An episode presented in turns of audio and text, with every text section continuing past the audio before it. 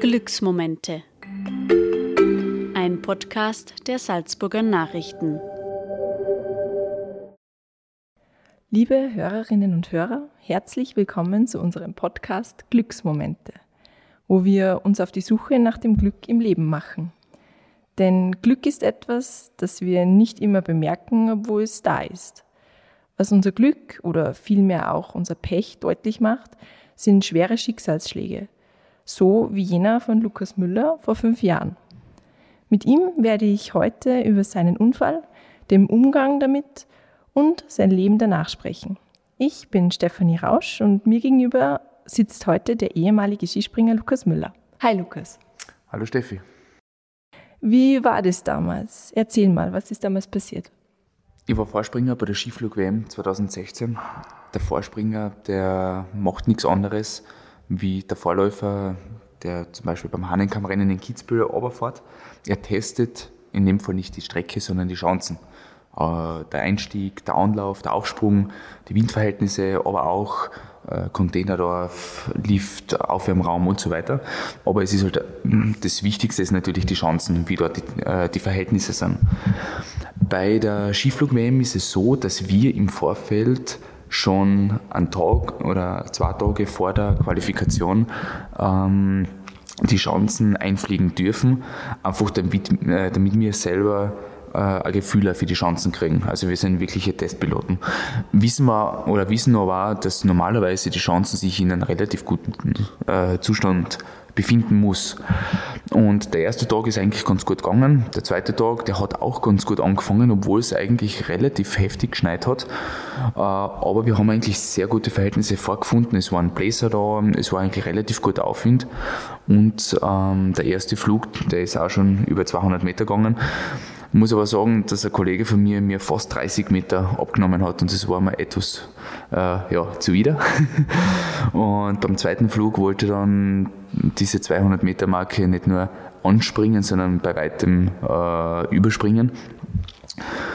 Spring raus und denke mir noch, hey, der Sprung, der geht jetzt voll ab, bis ich dann merke, dass ich aus dem linken Schuh rausschlupfe äh, und irgendwann äh, nach anfänglichem Zögern den Sprung wirklich äh, abbrechen habe müssen. Ich habe dann zum Rudern angefangen und mir hat es dann ähm, aufgrund dessen, dass ich keine Hochheit mehr über den linken Ski habe, hat es mir auf den Rücken gedreht. Jetzt war das aber so, dass ich relativ weit in das Steile runtergeflogen bin, aber eben mit dem Rücken zum Tal am Steißbein aufgeschlagen bin und durch die hohe Geschwindigkeit von über 120 km/h habe ich so ein Peitschenschlag-Syndrom nach hinten äh, beim Auf, äh, Aufprall erlebt, das dann in einem Genickbruch geendet hat. Und mit diesem Aufschlag war eigentlich zu 98 Prozent klar, ich weiß, oder ich habe vorher nicht gewusst, was ein Querschnitt ist, aber es ist einer. Was waren deine Gedanken direkt nachdem du am Boden aufgekommen bist? Eigentlich eine sehr spannende Frage, weil, ich, weil das alles zuerst ist es extrem langsam, es ist wie im Film, bevor was äh, passiert, das ist ein richtiger Cliffhanger. Und danach habe ich dann gewusst, okay, es könnte in diese Richtung gehen, äh, dass das gerade ein einschneidendes Erlebnis war. Aber ich war ja noch im Rutschen, also bin ja nach diesem Aufschlag nochmal abgehoben, bin nochmal auf, äh, auf den äh, Aufsprunghang geknallt und dann runtergerutscht und haben mir während diesem Rutschen schon gedacht, ich muss sofort wieder auf die Chancen auf, damit sich ja keine Angst bildet. Bin immer noch gerutscht, bin stehen geblieben ich habe dann beide Ski verloren und habe eben geschaut, wo die, wo die Ski äh, sich befinden, damit sie mich nicht abschießen. Äh, und der eine ist oben im, in der Bande gehängt, der andere ist 25 neben, äh, Meter neben mir vorbeigeschossen und hat dann hinten eine Werbebande zerstört. Äh, also das sind die, oder die kriegen richtige Geschwindigkeit zusammen. Und ähm, dann schaue ich so auf meine Füße und denke mir, das hat eigentlich gerade noch funktioniert. Weil ich wollte mir auf den Bauch drehen, das hat also nicht geklappt. Und, ah ja, und dann habe ich gedacht, passt, jetzt ich mal nur liegen bleiben. Also, ich muss sowieso warten, weil ich gewusst, beim Skifliegen sind immer Rettungssanitäter äh, an den Schanzen, müssen an den Schanzen sein. Und dann sind gleich zwei Vorspringer-Kollegen äh, zu mir reingelaufen in den Auslauf und gefragt, äh, ja, wie es mir geht. Und ich habe dann gesagt, hey, ich kann die Achsen nicht mehr bewegen. Und es ist wirklich bei mir so, dass halt das nicht nur die Haxen betroffen hat, sondern auch den ganzen Rumpf eigentlich oberhalb von der Brust abwärts. Du wurdest dann ähm, im Klinikum in Graz behandelt, also eingeliefert und, und behandelt. Ähm, was ist dir durch den Kopf gegangen, als der Arzt zu dir gekommen ist und dir die äußerst schlechte Nachricht mitteilen musste? Es war insofern ganz spannend, weil ich habe das eigentlich selber erfragen müssen. Ich bin operiert worden und dann aufgewacht und ich war eigentlich voll im Delirium. Also äh, man kann sich das so vorstellen, also ich, ich wache auf und der gesamte Raum der Intensivstation bebt. Also wie, ein klassisches Erdbeben. Und ich habe mir dann so gedacht, was ist denn da los? Die Erde bebt voll und die stehen seelenruhig da mal rum. Und ich dachte, ja, es ist glaube ich gescheiter, wenn ich die Augen wieder zumache, weil das könnte doch äh, kein Erdbeben sein, sondern der medikamentöse Einfluss. Ähm, der Arzt ist dann hergekommen und hat dann zu mir gesagt, was sie gemacht haben. Also ich habe äh, die Bandscheibe hat es mir zerfetzt, die haben es ersetzt, das ist eine künstliche Bandscheibe und sie haben so eine, so eine, also so ein Scharnier äh, auf die Halswirbelsäule draufgesetzt, die den sechsten und siebten Halswirbel stützt. Und hat er langsam der Braut um und erklärt, was ich da gemacht habe und um und um gedoktert und sowieso und hin und her. Und irgendwann unterbrechen und sagen, hey, das ist aber schon ein Querschnitt, oder? Und sagt er, ja. Und dann denkst du, das ist scheiße. Das ist dann wirklich das einzige Mal, wo, dann, wo mir dann fast ein bisschen Tränen eingeschossen sind. Und dann hat der Arzt das gemacht, was wahrscheinlich eine der wichtigsten Dinge war, die was auch bis heute passiert sind. Na, er hat gesagt, weil ich eben auf die Frage, ob das jetzt ein Querschnitt ist, hat er gesagt, ja. Aber er hat eben sofort weitergeredet und hat gesagt, ich muss mir eines vor Augen halten. Ich habe einen funktionierenden Kopf, und zumindest halbwegs äh, funktionierende Hände. Und allein mit diesen zwei Komponenten kann man schon halbwegs normal leben.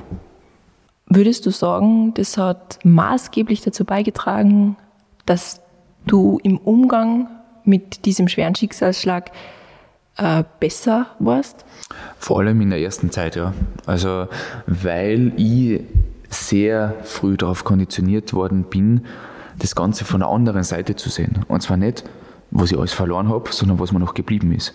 Und vor allem, wenn man in dieser Situation äh, einbetoniert worden ist, dass man, dass man mit der umgehen muss, ob man jetzt will oder nicht, dann ist es fast ein bisschen entscheidend, wenn man sich ganz früh darauf konditioniert, mit was man noch arbeiten kann und nicht, was man alles verloren hat. Weil das ist sowieso evident, das spiele ich jeden Tag.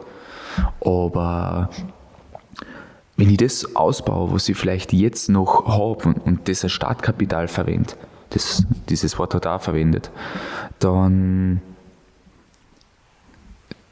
ja, war das sicher entscheidend dafür, dass auch in der ersten Zeit schon relativ viel passiert ist. Du hast dich dann relativ schnell mit dem Rollstuhl anfreunden müssen danach. Ich würde würd nicht sagen müssen, ich würde sagen können. Können? Ja. Warum? Wenn man über Wochen nur im Bett umgeführt wird, ist der Rollstuhl ein richtiger Mehrwert.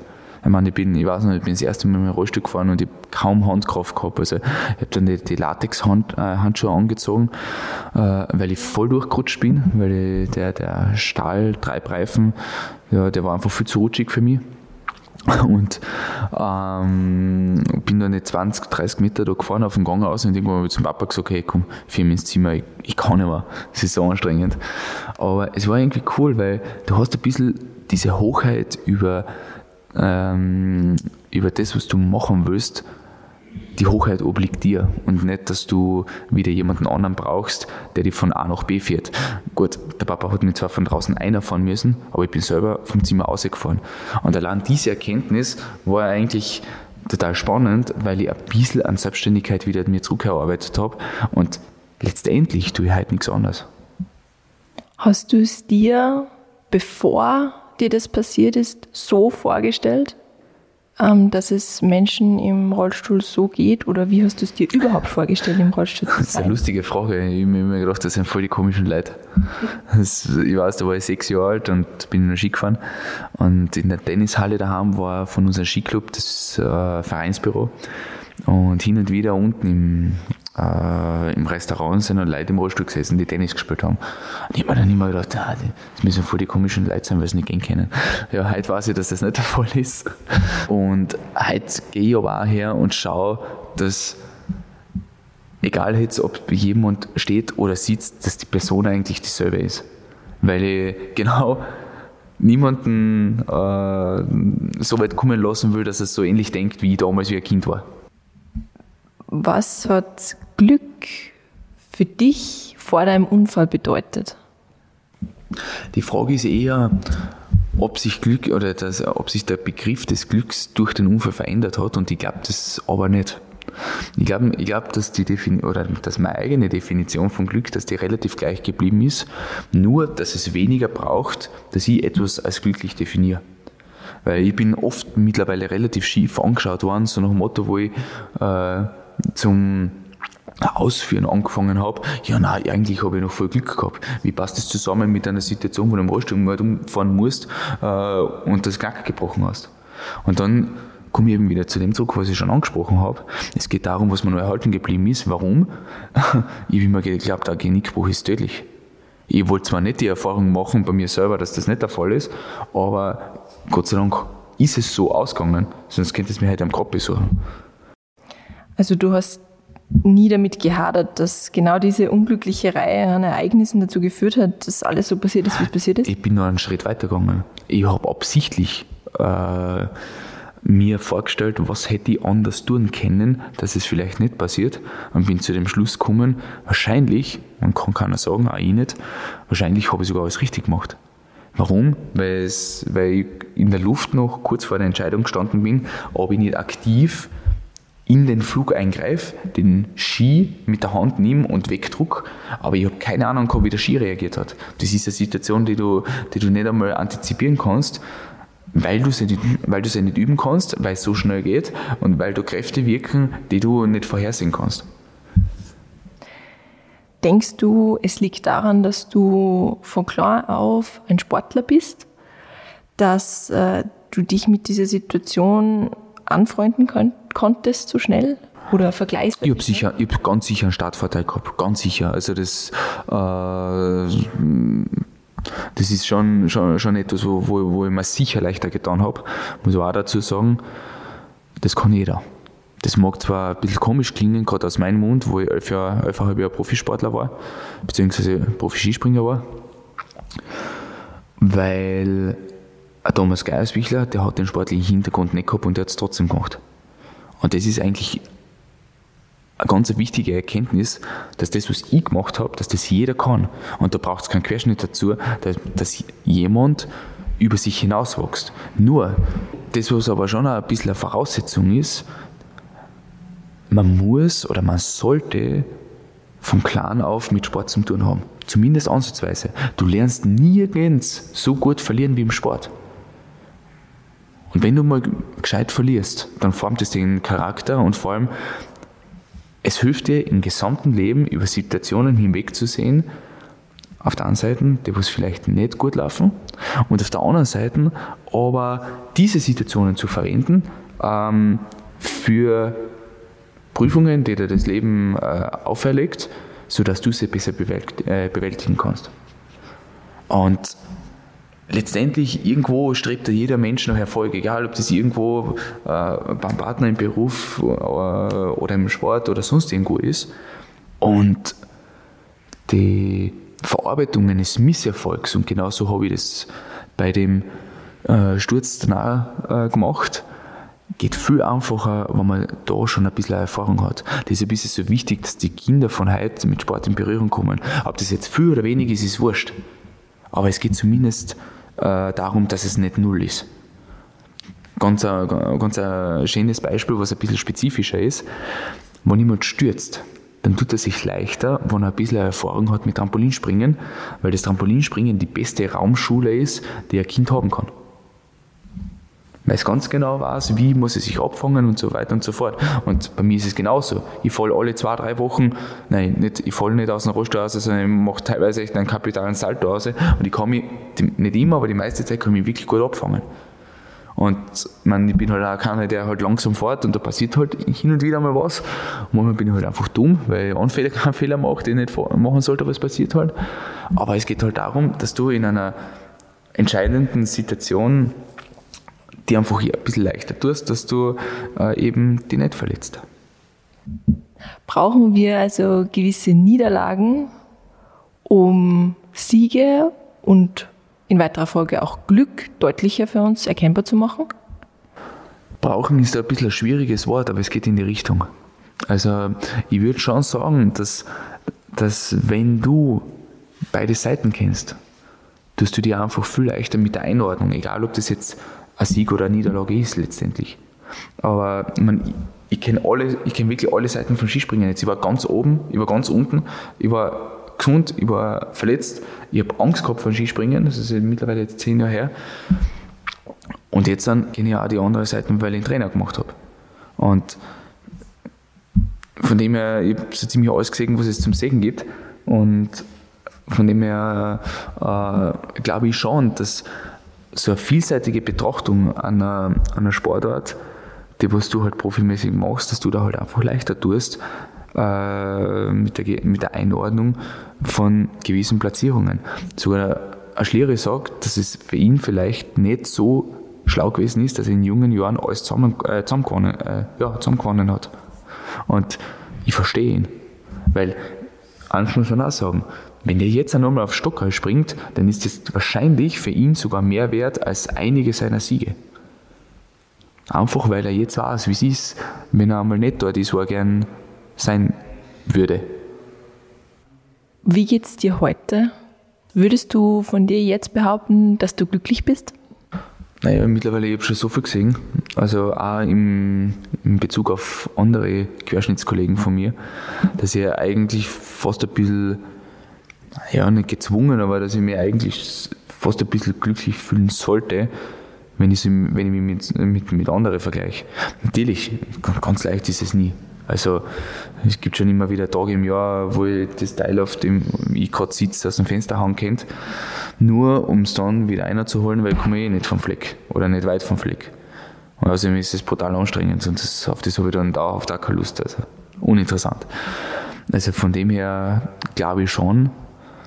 Und ich habe mittlerweile so viele geniale Situationen erleben dürfen, trotz Querschnitt, dass ich, mir, dass ich echt denke, ja, ich habe definitiv weniger Einschränkungen als andere und ich habe trotzdem aber noch definitiv massivste Einschränkungen in Bezug aufs Gesunde. Weil, was man auch sagen muss, das Gehen, das ist so die sichtbarste Einschränkung, aber es ist bei weitem nicht die schwerste. Bei weitem nicht. Es gibt ganz viele meiner Kollegen, die sagen, ähm, sie, sie würden komplett aufs Gehen verzichten, wenn sie nicht äh, oder, oder wenn zum Beispiel äh, Stoffwechselproblematik äh, dafür wegfallen würde oder die Missempfindungen oder andere neuropathische Schmerzen, die sie, die sie halt haben. Und was würdest du sagen, sind die Momente, die dich heute glücklich machen? Naja, ich war jetzt vor eineinhalb Wochen war ich surfen und das ist etwas, da hat ein Kollege von mir, der Florian Dunkel, hat letztes Jahr in akribischer Arbeit über Monate äh, eben diesen Sitz gebaut, der nennt sich Cage, den man auf ein Surfbrett äh, oder der auf ein Surfbrett montiert worden ist, äh, so dass es für ihn passt. Und er hat letztes Jahr schon gesagt, ich muss das unbedingt mal ausprobieren, weil er ist der Meinung, dass ich das gleich einmal kann. Man muss dazu sagen, er hat bei weitem schlechtere Funktionen als ich. Ähm, und tut sich halt auch um einiges her, aber er hat Pionierarbeit geleistet, weil er ist der erste Tetraplegiker, der was in Österreich und wahrscheinlich sogar weltweit auf der Welle surft. Tetraplegiker ist nichts, ist nichts anderes wie einer mit Querschnittslähmung, wo alle vier Gliedmaßen betroffen sind und das ist auch bei mir der Fall. Und er hat dann zu mir gesagt, nein, du musst das ausprobieren. Jetzt war ich dann eben vor eineinhalb Wochen in Wien und, und dann habe ich ihm zugeschaut und dann hat er gesagt, passt, jetzt machst, machst du das. Habe ich ein bisschen mal umgetestet und ein bisschen mal umgeschraubt an den Sitz da. Das haben wir aber eigentlich relativ schnell hingekriegt. Ja, und dann komme ich das erste Mal aus dem Wasser raus, dann bin ich schon auf der Welle, dann haue ich die Handel weg und surf frei auf der Welle. Und das ist eigentlich, obwohl ich nur zugeschaut habe und das noch nie selber gemacht habe. Und das sind dann so Momente, wo man denkt, das gibt es eigentlich fast nicht. Äh, dass, dass so etwas fast möglich ist. Klar, ich habe ein bisschen ein Gefühl fürs Wasser, aber trotzdem. Oder jetzt auch, wo ich, wo ich wirklich auch im Sand den ganzen Beachvolleyballplatz ausgegangen bin. Wo ich eigentlich zwei Jahre darauf hintrainiert habe, dass so etwas möglich ist, obwohl ich vor zweieinhalb Jahren schon gesagt habe, wenn morgen nichts mehr kommt, bin ich auch noch happy drüber. Einfach, weil ich ein bisschen an die Freiheiten nicht nur mir wieder zurückgearbeitet habe, sondern weil die Freiheiten so weit über das ausgegangen sind, was ich eigentlich mal erreichen wollte. Der Ursprungswunsch war eigentlich nur, dass ich aufstehen kann. Nicht einmal, dass ich einen Schritt mache, sondern nur, dass ich aufstehen kann, weil ich wusste, wenn ich da stehe, dann kann ich mit zwei Krücken immer noch vorhandeln. Oder ich, ich habe irgendwo eine Schulter oder zwei Schultern oder ein Glander oder was auch immer. Aber ich muss sagen, von dem her glaube ich, kann ich schon sagen, dass viel Gutes passiert ist, trotz Genickbruch. Ja, Lukas, vielen Dank, dass du mit uns heute so ausführlich über deine Geschichte und dein persönliches Glück gesprochen hast.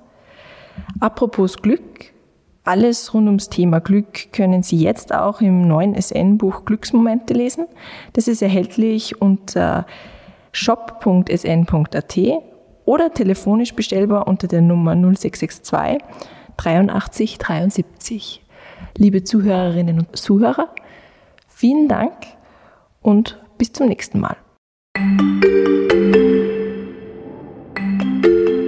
Das war ein Podcast der Salzburger Nachrichten. Redaktion Christian Resch, Thomas Hödelmoser und Peter Gneiger. Wenn Sie mehr wissen wollen, finden Sie uns im Internet www.sn.at.